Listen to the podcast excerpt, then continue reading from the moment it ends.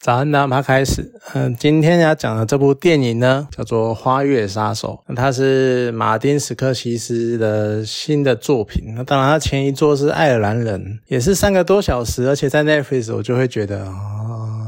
慢慢找时间看吧，然后就慢慢慢慢慢，然后就推到现在都还没有看。反正呢，我就是去看了。看完之后呢，其实我要先讲，就是我联想到另外一个东西，就是最近呢有一个蛮红的漫画改编的动画，叫《葬送的福利莲》。那里面有一句台词呢，之前在漫画看到的，我动画还没有看。呃，可是好像最近的动画集数已经差不多到这句话出现的时候了，就是福利莲在讲说相同的语言。不是为了互相理解，而是为了欺骗。其实，在看《花月杀手》的时候，我一直联想到这句台词，就非常的有感觉。跟这部电影本身呢，其实光马丁·史克西斯这个导演，然后再加上劳勃·迪尼洛跟里奥纳多·迪卡皮奥这三个人，他们的组合就已经非常的吸引人了。他们有搭起来有一种那种老搭档排列组合，然后终于组在一起的那种感觉。应该就是因为他们已经合作很多年了，所以彼此都很熟，然后那个习惯或是演法或是要求。球大概都知道，所以彼此之间激发出那种火花，为电影增添了很多可看性。因为像之前都很爱亏啊，就是劳勃·迪尼洛就是马丁·史克西斯的御用演员，然后还有里奥纳多也是，他们两个合起来大概跟马克跟导演合作了十几部电影吧。对啊，所以算是蛮有趣的组合。那电影本身呢，三个半小时是非常有感的长，就它那个片长在里面的故事线也跨越了很长一段时间呐。那当你在觉得说，哎，在这边演到这里，那是不是已经快要走向结局了？哎，等下是不是会来个大结局之类的？结果马上接下来开启一个新的篇章，然后你就会有一种啊，那你什么时候要结束那种那种感觉？可是多亏了我前面讲的那个马丁·斯科西斯跟劳勃·迪尼洛还有里奥纳多，他们让故事的前中段的节奏算蛮平稳的在进行，虽然说是很平淡。我所谓的平淡，不是说什么没有什么很激烈的冲突或干嘛的，而是就没有什么意外性。你就会觉得哦，剧情就是会大概这个样子进行，然后大概这样子铺陈之类的。所以他们三个人让这故事电影很平稳的进行了。那后段呢，出现了一个演员，那我就不爆雷说这个人是谁了。反正他的出现呢，让我真的是惊呼出声。就算说他的戏份非常非常的少，可是看到他的当下，我就真的是哎醒了这样子。我觉得他对我来说是一剂强心针，他的出现让我。期待他的表现，然后所以让我看完了整部片。虽然说他戏份真的是很少，可能才几句台词，可能只是露个脸，可是真的是当他站起来那一刻，我真的是哦，原来是你，你原来有演这样子。那其实说到演员，虽然说之前我看过了 Netflix 的《千万别抬头》，可是那是网飞独占的，他没有上院线。那我也一直都还没有看《从前有个好莱坞》，也是一样的，就是片有点长，然后就有点懒这样。然后最近在找时间看，所以呢，某种程度上就会觉得说，好像。从《神鬼猎人》那个里奥纳多他得到了梦寐以求的小金人之后，我就好久好久没有在大荧幕上面看到他了。然后他一直给我一种那种梦想达成之后随心所欲过生活的那种很洒脱的感觉。虽然说在电影中啊，很多片段我都会忍不住想要吐槽他，因为他真的这几年太多吐槽点了。我知道他做了很多好事，他也很热心公益，可是他的花边新闻也真的很让人家很多值得吐槽的地方，像他在电影里面讲说什么。我会永远陪着你呀！我心中 OS 就是。直到你二十五岁，然后还有他讲说什么，我喜欢各种女人，丰满的、高的、矮的，各种肤色的。啊，我心中 always 又出现，但都要二十五岁以下。然后他有时候呢，他会还会讲说什么，好像有一段嘛是在讲说他可能要弄个 party 或什么，想要放松轻松一下。我脑海中呢就会浮现他之前被拍到，就他戴着墨镜，然后在草地上玩，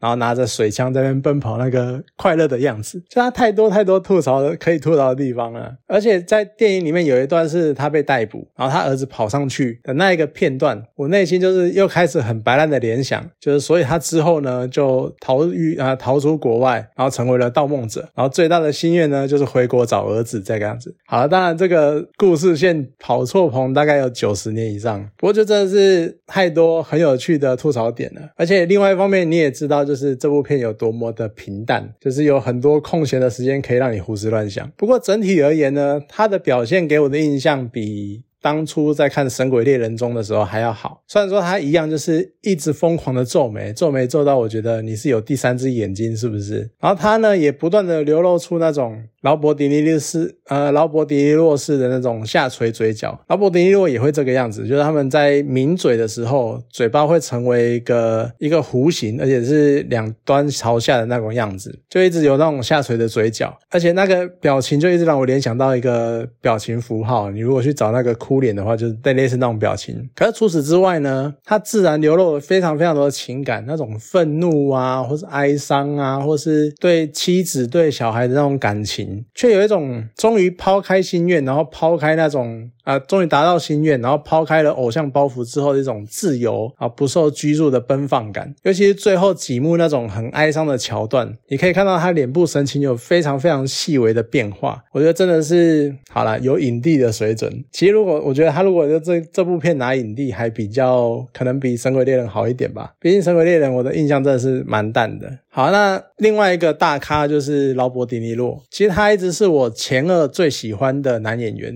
另一个就是埃尔帕西诺。那在这部片里面，劳勃迪尼洛展现出来一种非常非常强大的气场，就完全笼罩整个奥赛奇郡，就不愧是 King 啊，他就是名字叫 King 这样。然后虽然说他从开场就可以推测这个角色呢，一定没有像他表现的这个样子，他一定有什么转折，然后一定有什么阴谋或干嘛的。可是前段呢，他还是展现出一种。温和慈祥，然后带有那种智慧的老者气息那种形象，然后中段呢，他开始让你觉得，嗯，好像哪里怪怪的。就虽然说你一样给一些看起来很有智慧的建议，可是你的建议怎么好像方向有一点奇怪微妙？那后段呢，就整个直接转变成整个那个奥赛奇郡印第安被谋杀事件黑幕背后或者那种主谋，然后他散发的那种。霸气那个杀气，就让你看到他就觉得说你想要干什么，有种不寒而栗的感觉。更有趣的呢是后期，因为身边一堆猪队友，要么不理他啦，要不然就是办事不利啦，要不然就是传话传不好啦，导致他开始会觉得说你们一群白痴，然后我这样束手无策，我不知道要怎么。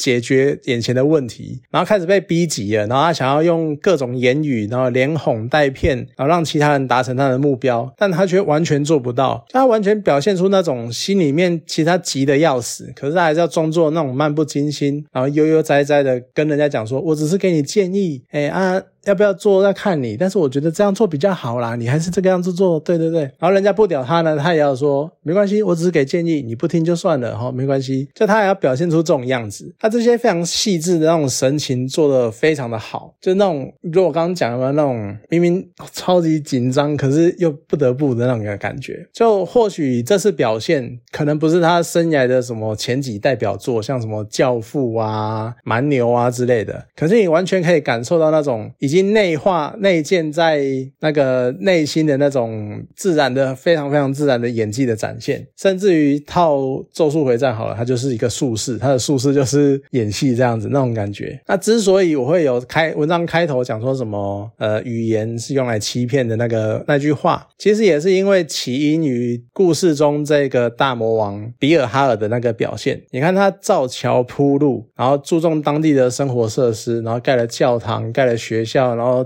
铺路，然后酒馆什么有的没的，然后还有跟当地的印第安奥赛奇人关系非常非常的密切。他甚至于还会说他们的族语，这就是关键的。你会说我的族语，你去跟一个原地。呃，像台湾好了，原住民，你就跟泰雅族去跟阿美族人，跟他们讲原住民语，跟他们讲阿美族语，跟他们讲泰雅族或者布农族语之类的，他们也会把你当成哥们，当成兄弟，然后会对你非常非常的亲切，因为这就是一个很亲近嘛，你才会想来学我们的语言，或者说不要讲到原住民，像是一个外国人，然后来台湾，他会讲个两句中文，你就会觉得说，哎，你很有心哦，哎，你这样很棒哦，你这个外国人不错哦，你那个戒心就会放下来，然后他呢，可。可是比尔哈尔他做这一切，他就真的就只是为了让奥赛奇人放下戒心，然后让这些印第安人呢把他视为挚友，然后借此呢就方便他自己在整个地区上下其手啊，那掌控一切啊，干嘛的？他不用挖石油啊，因为他只要有一个好好的地，然后在那边养牧弄牧场，然后养牛养马，大家就把他当朋友。你没有来摧毁我们的那个权利，那你没有来剥夺争夺我们的那个利益，没有来争夺我们石油的利益，你好好的专心的养牧场，这样很好。可其一切的一切都只是他想要谋取财富的一种手段，而且你看他这样一手遮天，甚至于很多奥赛奇人，他们被他出卖了，被他背后的搞鬼干嘛都不知道，是因为他在后面搞鬼，就真的是非常的厉害，只能这样讲。所以说我才会说，语言变成了不是一个用来彼此理解的工具，而是用来。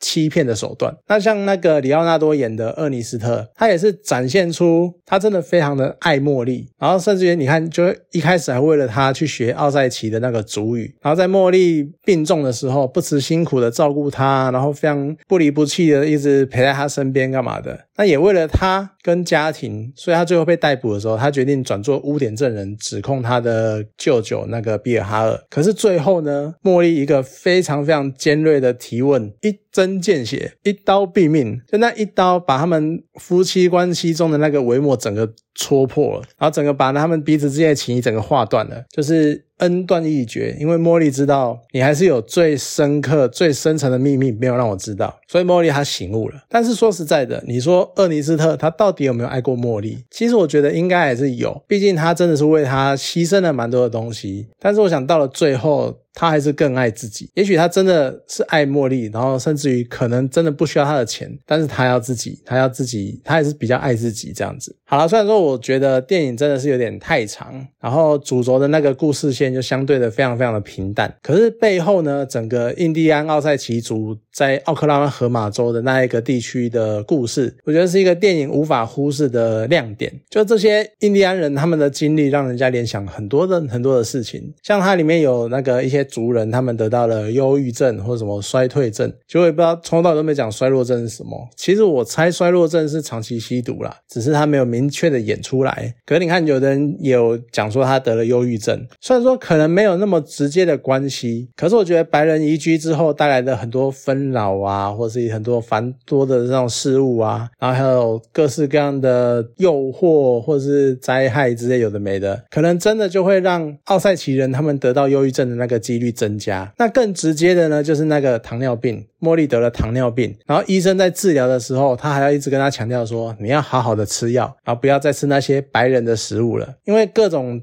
甜点、加工食品、精致的食品，他们打乱了奥赛奇人原有的那种印第安的饮食习惯。比如说，可能吃比较天然的东西，比较吃原形食物之类的，没有各种加工品，然后各种现在来讲就是垃圾食物，打坏了他们的族人的那个身体，那诱发了各式各样的文明病。所以你说他们没有传染什么疾病进来，但是他们把这些东西带进来，引发了他们很多生理的疾病，就真的那种外来种族，然后一。居到一个新环境之后，然后对原有种族造成那种困扰，真的是你讲几百年、几千年人类历史以来，真的讲都讲不完。那更让我有感触的就是那个土地的问题。就一开始奥赛奇人他们被赶到一片荒芜之地，然后觉得说，好吧，我们既然被白人赶来这里呢，我们就在这边安居乐业吧。结果没想到呢，发现了石油，然后原本以为石油是上天的恩赐，可以为他们带来非常非常好的生活，但却没想到是一切纷扰的一个算转捩点。就片中你可以看到各式各样的诈骗啊、利诱啊、威胁啊，然后他们很富有的奥赛奇人，他们成为白人眼中的肥羊。你可以看到白人各式各样的想要就装可怜，然后拜托我们买车啊，或者是想要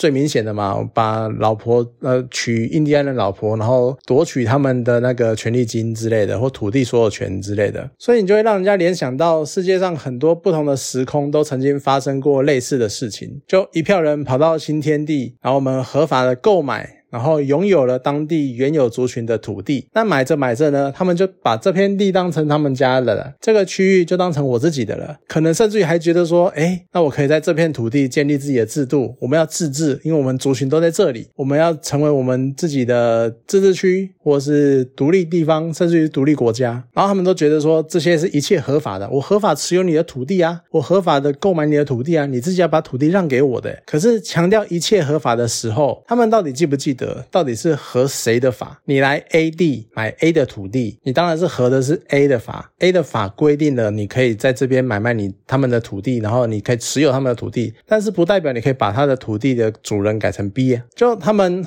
合了原有族群的法，然后想要在这个片土地上建立自己的制度，这种然后再来抱怨说他们完全那个原有的族群不会放弃土地啊，然后一直执着啊，什么这块地就是我的啊，为什么你要说是你的啊？我合法持有，诶就到底合谁的法？这种道理真的是我完全无法苟同，你知道吗？就真的逻辑在哪？这就有点莫名其妙。可是到头来呢？说实在的，这些所谓的法啦、规则啦、条例啦，他们终究都是人定出来的。那到最后呢，能定规则的，往往都是力量最强的那一个种族、那一群人。就也难怪，就千百年来，人们总是在不断的追求话语权呐，然后追求那种群体集结的那个力量啊。像以前皇帝他就是有话语权，那像现在好，我们走民主社会，那就是多数决，所以我们要聚集群众，然后用群众的力量去争取他们想要。的东西，就真的也难怪，到到最后规则就是胜者定出来的。看这部片真的会很深的这种感觉。你说他们有违法，对他们有违法，但是他们违什么法？他们违的是杀人，是谋杀，是毒害，是